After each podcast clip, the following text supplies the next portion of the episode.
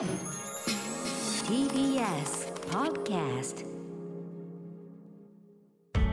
発信型ニュースプロジェクト。TBS ラディオ905-954おぎゅうえちきセッション。国会で補正予算案の審議始まる政府は原油価格や物価高騰の緊急対策の一部に充てる補正予算案を今日国会に提出し審議が始まりました。歳出額は2兆7009億円で財源はすべて赤字国債の発行で賄い2022年度の予算総額はおよそ110兆3000億円となります。政府は今月中の補正予算成立を目指していて鈴木財務大臣はロシアによるウクライナ侵略などを背景に先行きの不透明不確実性は高くなっていて今後コロナ禍からの経済回復の足取りが阻害されかねないと理解を求めました。一方アダルトビデオの出演被害を防ぐために与野党が共同で取りまとめた法案が衆議院内閣委員会で可決されました。この法案は成人年齢の引き下げで未成年者取消権がなくなった18歳、19歳に限らずすべての年齢を対象とした上で映像の公表後1年間は無条件で契約を解除できるとしています。新型コロナウイルスワクチン4回目の接種がスタート。新型コロナウイルスワクチンの4回目接種が今日から始まりました。接種に使われるのはファイザー製とモデルナ製ワクチンで接種の対象は3回目の接種から5ヶ月以上経った60歳以上の人や持病があって医師が重症化リスクが高いと認めた人に限定されます。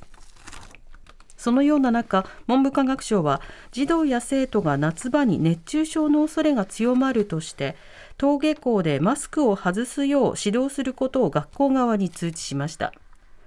政府が2日前に屋内外でマスクを外せる状況をガイドラインに明記したことを受けたもので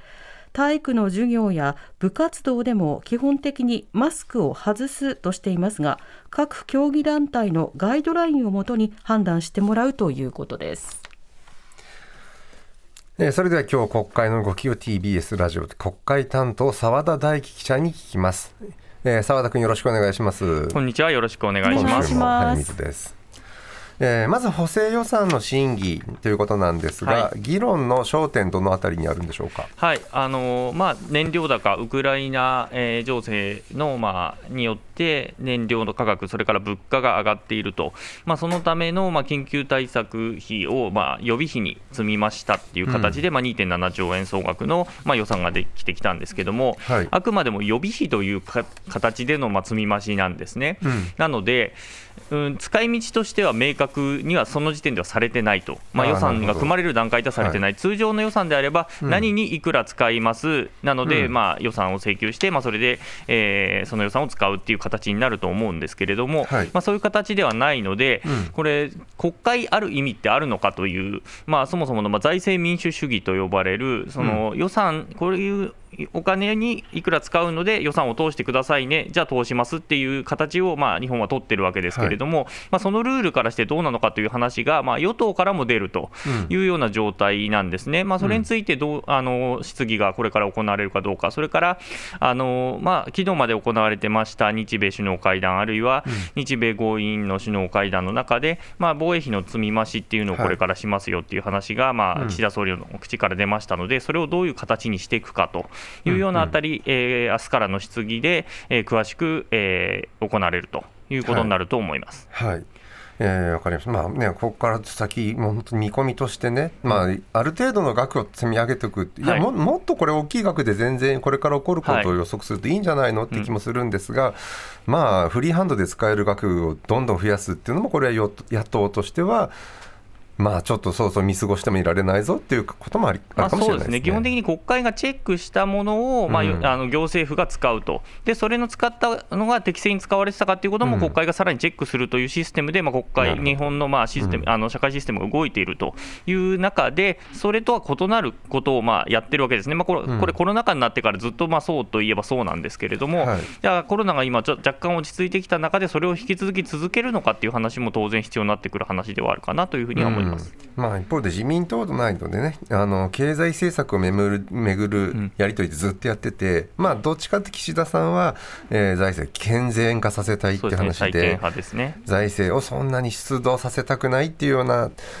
試みの中での予算額僕はちょっと数としてうーんと少ないのかななんて気もしてるんですが、はい。次の話、えー北朝鮮のミサイル発射の問題、えーはい。今朝でしたがもう一つ今日昨日だとね中ロの共同爆撃機飛行などの話、えー近々でありましたが、はい。こちらに関する議論っていうのも出てきてるんはいです、か、あの今朝のミサイルの発射、まあ、6時前後に、まあえー韓国の報道だと、まあ、3発、えー日本だと今2発確認で、もう一つはあの調査中ということなんですけれども、それについてなんですが、えー岸防衛大臣はあの日米豪印の首脳会合が開催された直後の、まあ、発射っていうのは、明らかな挑発行動であるとうん。非難して、タイミング的にはい。えー大使館ルートを通じて北朝鮮に抗議しています。でそれから自民党のあの佐藤外交、えー部長なんですけれども、まあ、中国に対して、まあ、ならず者国家であると、まあ、強い論調で批判をしています。うん。はい、これもなんていうのかな起こるたびに、まあ、語気を強めて批判するっていうのはもちろんそういう立場なんですけど、それ以外の対処がないのかなって思うんですけど国会内ではまあこういう立場の表明になりますよね。まあ、国会でやるとすると、まあ、決議を出すっていうことなんだと思いますね。あの昨日、えー自民党の、えー高市政調会長も、はいまあこえー国を守る覚悟は必要だという趣旨のはあのツイートをしてましたけれども、うんまあ、それがあの先ほど言ったように、まあ、防衛費の積み増しというような話と、まあ、リンクしてくるっていう可能性は当然あるかなというふうに思います。はい、予算が通りやすくなるタイミングで来てくれるみたいなのことも考考えると複雑だなという気もしますが、えー一方アダルトビデオ出演をめぐる救済法案、はい。えーこちら委員会可決ということなんですが、これ今国会での成立見込みということでいいと思うんですが、はい。こちらに関する議論って今どういうはい感じ、なんもですか、ともとはあの4月に民法が改正になって、あの成人年齢が18歳に引き下げられたということで、それまではその、えー18歳、19歳を対象にしてっていうニュアンスなんですが、まあ、親の同意のない、えー契約は取り消せますと。後だから取り消せますという未成年取り消し権というものが民法に規定されてるんですね。でそれが20歳まで、まあ、今までは適用されてたんだけれども、そあだから18歳、19歳が適用されてたということなんですけれども、うんまあ、それが適用できなくなりましたよと。はいいうことで、だとすると、その18歳、19歳が、まあ、事実上、エアポケットというかですね、そこで AV の、まあ、例えば出演強要とか、そういうことがあった場合に、えー取り消しができなくなっちゃうと、えーいうことの被害っていうのを、まあ、防止したいという話が出てきて、えーこの法案を作るということになりました。うんで結果から言うと、あのまあ、例えば契約の段階で明確な説明をしてくださいねとか、契約成立から撮影まで1ヶ月間の期間を空けてくださいよと、あとは撮影からその売り出し、公表まで4ヶ月を空けてください、とにかく期間を空けることによって、まあ、止めるチャンスを作っておくとうん。いうこと、それからあの出演者はあの年齢とか性別を問わず、公表後も1年間は、えー契約を解除できるという形にしていて、年齢、性別っていうところをまあ撤廃したんですね。はい。なので、えーより広くはなったはなったと、うん。でさらにそその解除をしたことによってあの、メーカー側が損害賠償請求できないようにしましょうとか、あるいは、えー商品の回収も義務として負いましょうというところまでまあ入れたということで、まああのそのひ AV の出演の強要の被害者団体からは、まあ、評価する声も上がる一方で、まだ不十分だっていう声も出ているということですね。まあ、これ法案がねそのこういうのも作ろうとしたスタート地点がそもそも遅かったというか、はい。えーその中のちょっと早急に進めたものでもあるので、はい。ここで完全に出たものがみんなが丸く収まるような話にはちょっとなってないのかなっていうまあ、そうですね、もともととその4月から、えー引きあのー成人年齢が下がるということは分かってた話なので、うん。もっと事前から実は議論できてたはずなんですが、まあ、それは議論が行われず、もう4月以降になって議論が始まったということですね。はい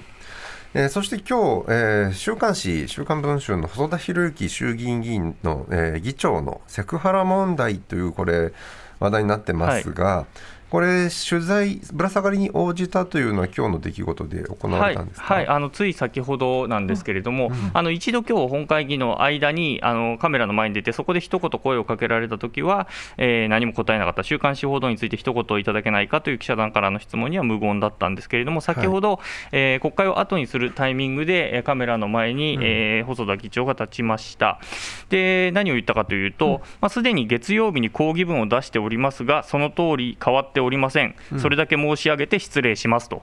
言って、そのまま、えー出ていったと。はい。いうことですね、あの抗議文っていうのは、まあ、あの例えば細田氏の女性好きは有名だとかっていうことは、まあ、そういった事実はありませんとする、えー抗議文ですね、うん。えーです。で、えーまあ、具体的に何がっていうことをあまりちゃんとは書いてないというか、何がどう、えー違うのだっていうことは書いてない感じですね、まあ、その呼んだとされる部屋が、えー書類でいっぱいなんで、えー呼ぶって人を入れるような場所じゃないですってだけ書いたような、えーうん。抗議文が、ペあの A41 枚のを出されたんですけども、えーそれからは変わってないとだけ言って、えー去っていったと、その後まあ質問を投げかけたんですね、こっちも。うん。えーなんですけれども、例えばその自宅にまあ記者を呼んだこともないのかと聞いたんですが、それにも答えず、うん。で複数の被害の声も上がってますがというのも聞いたんですが、それも答えませんでしたあのそういう対応、まあ、何も答えなかったということだと思うんですけど、どうでしょう、そこに集まってた記者の間では、どういう雰囲気になりました？か。はい。あのまあ、あの他社の記者に聞いてみたら、あのやっぱりすごく有名な話とうん、いう細田さんに関しては、もうずっと昔から言われてた話ではあると。記者に記者に対してっていうことですね。ははい。いであの公明党の山口代表、与党の公明党の山口代表も丁寧にあの説明責任を尽くしてほしいというふうに、えー会見というか、音声の場で、えー言ってたりとか、で国会のあのルールとかを決める議員運営委員会というのがあるんですけど、まあ、秩序とか、議員内の秩序とかも。えー話し合うような場所なんですけれども、そこではえー野党側の立憲とか共産が、まあ、議長に対して説明すべきだというふうに求めたんだけれども、あのそこの議員運営委員長をしている山口さん、自民党の、えー議員ですけれども、えーその人はまあ伝聞の記事に関して、議運に来ていただくのはいかがなものかということを言ったと。はい。いうことで、まあ、これは与野党で協議が継続している状態です。で、あのつい先ほどあの、立憲民主党の馬淵えー国対委員長が、えー記者団の前で、えー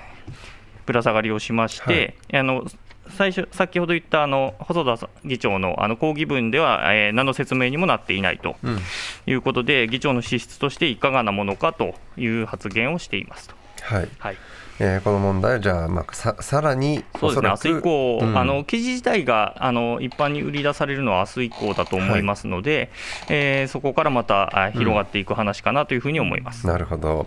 えーここまで TBS ラジオ国会担当澤田大樹記者でした。ありがとうございました、はい失礼しました。ありがとうございました。TBS Radio 荻上チキ。セッション TBS Radio 905-954